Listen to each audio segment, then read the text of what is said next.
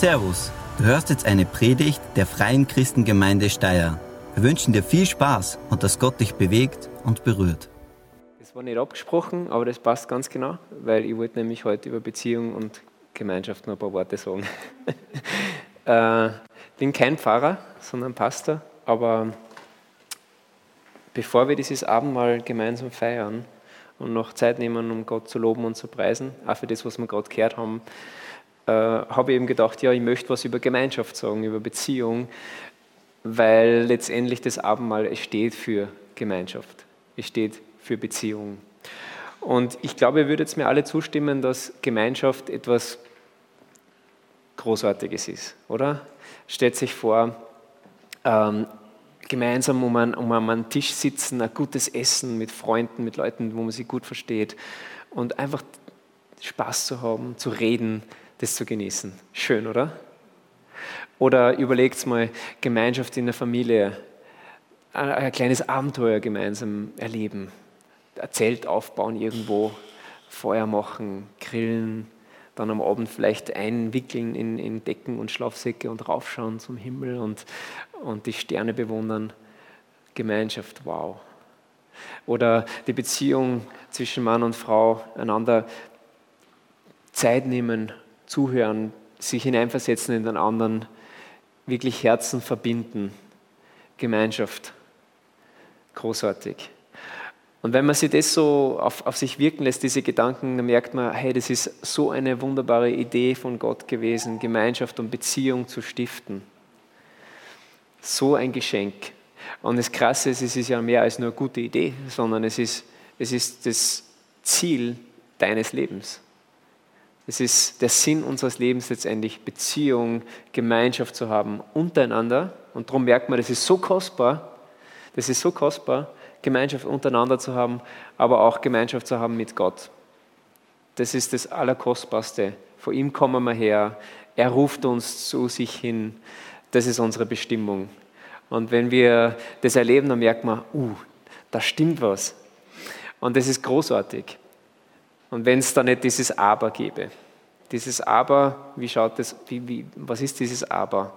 Das Aber ist, dass diese Gemeinschaft irgendwo immer ein bisschen gefährdet ist. Auch durch unser Verhalten, auch durch unser nicht so wissen, wie eigentlich Gemeinschaft gut gepflegt und gewartet gehört. Und da ist die Frage eben, wie gehen wir damit um, dass es Gemeinschaft in schöner, guter Form bestehen bleibt und wie gehen wir damit um, wenn Gemeinschaft zerbricht. Wie gehen wir damit um, wenn dieser Freundeskreis nicht mehr zum Essen zusammenkommt, weil man sie zerstritten hat. Wie gehen wir damit um, wenn diese Begegnung in der Ehe nicht mehr so stattfindet?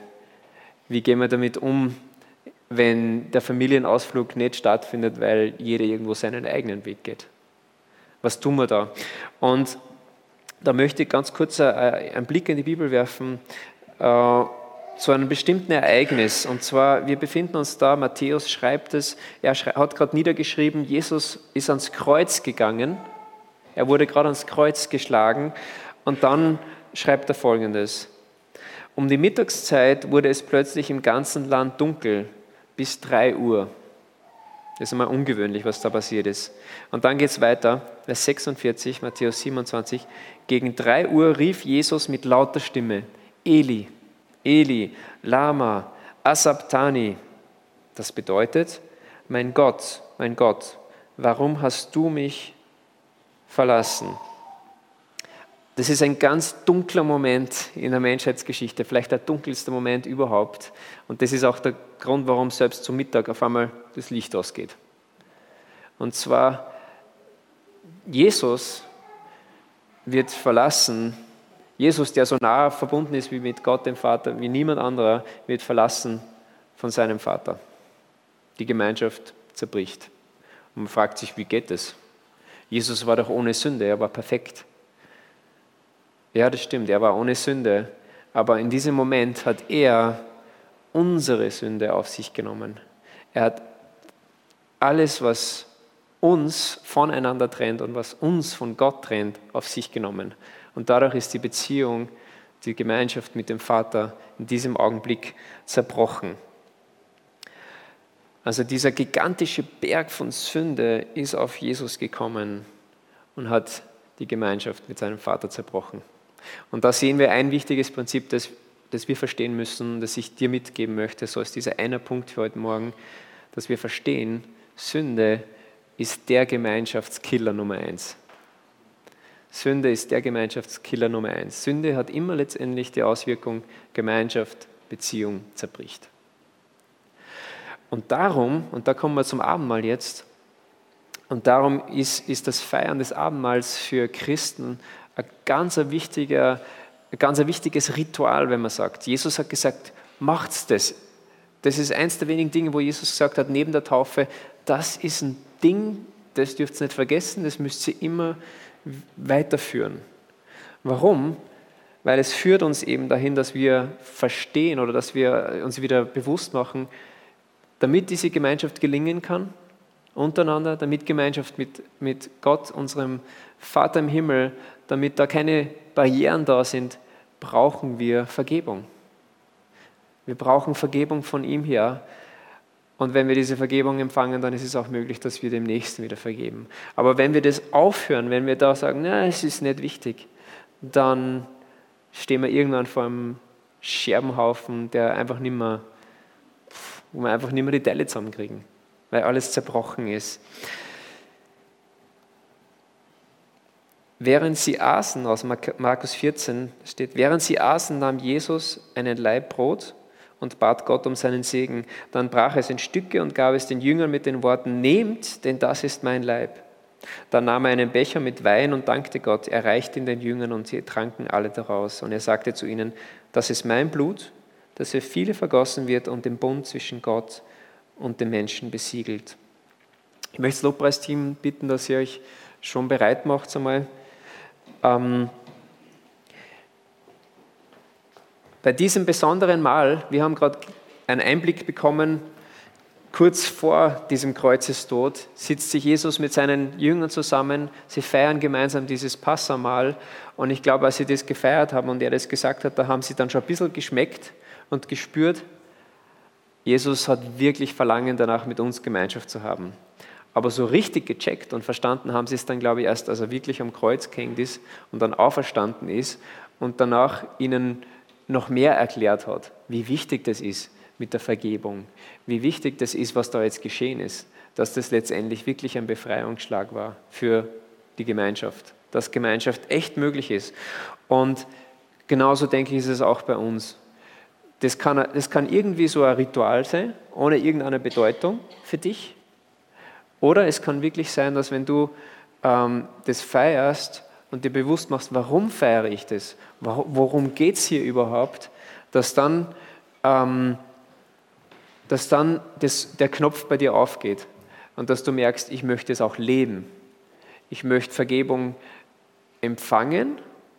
Ich mache mir das bewusst im Abendmahl, aber ich möchte es nicht bei mir stehen lassen, sondern ich möchte Vergebung weitergeben. Ich möchte anderen vergeben. Ich möchte, dass Gemeinschaft wiederhergestellt wird. Und in erster Linie, und das Allerwichtigste ist deine Gemeinschaft, deine Beziehung zu Gott im Himmel. Das ist die Basis von allem, aller weiteren Beziehungen in deinem Leben, aller weiteren Gemeinschaft. Und dass wir, dass wir einfach dieses, dass wir das verstanden haben. Warum machen wir das? Weil wir verstanden haben, Sünde ist der Beziehungskiller Nummer eins. Absoluter Beziehungs- und Gemeinschaftskiller.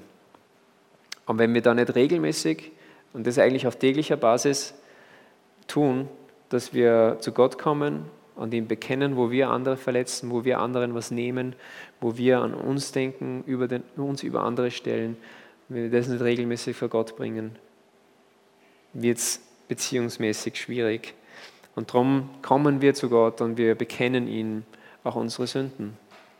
Und wir empfangen Vergebung. Und dann ist der Weg frei für Gemeinschaft. Und ich möchte, dass wir es ein bisschen anders machen heute. Und zwar werden wir jetzt ein Lied gemeinsam singen, wo es, stark im Thema jetzt um das geht, dass Jesus unsere Schuld auf sich genommen hat, dass er das zum Opfer wurde für uns und dass er den Weg frei macht und dass Gemeinschaft möglich ist.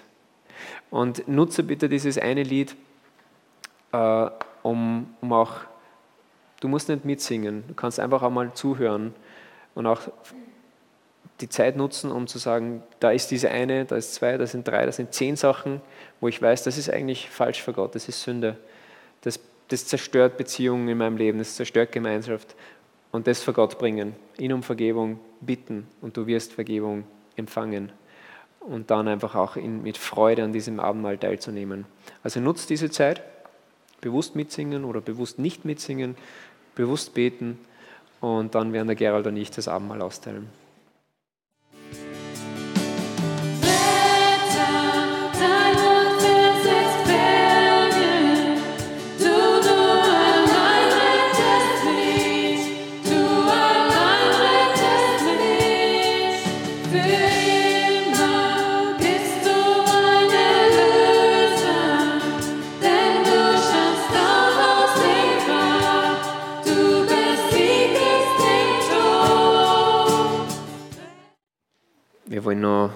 Gemeinsam danken für Brot und für Wein und Traubensaft. Und dann werden wir noch kurz sagen, wie wir das dann austeilen wollen. Jesus, danke, dass du dein Leben für uns gegeben hast. Danke, dass dir es äh, so wichtig war, dass alles, was Gemeinschaft zerstört, dass es besiegt wird, dass es getilgt wird und dass wir Vergebung empfangen dürfen und dass Gemeinschaft möglich ist mit dem Vater und Gemeinschaft möglich ist untereinander. Dass Versöhnung, weil du der Sohn bist, der sich gegeben hat, wirklich möglich ist. Danke dafür, Jesus. Das feiern wir und wir können da nicht genug danken. Amen. Und ja, danke, dass dein Blut das ist, das was uns verbindet. Ja, wir wollen dein Blut in Anspruch nehmen und uns reinwaschen lassen. Jesus, ja, danke, dass du dein Blut für uns vergossen hast und ja, dass wir dadurch einfach auch den Weg zum Vater frei haben, durch dich, Herr. Danke, Herr, dass du Gemeinschaft liebst, dass du die Gemeinschaft zu uns suchst und ja, wir einfach vor dir kommen, zu dir kommen dürfen, Herr. Ja. Amen. Amen. Vielleicht ganz kurz, wie läuft es praktisch aus, äh, ab? Ich werde mit dem Brot vorangehen. Eingeladen teilzunehmen ist, ist, sind all jene, die sagen, Jesus ist mein Herr und er ist mein Erlöser. Ich folge ihm nach.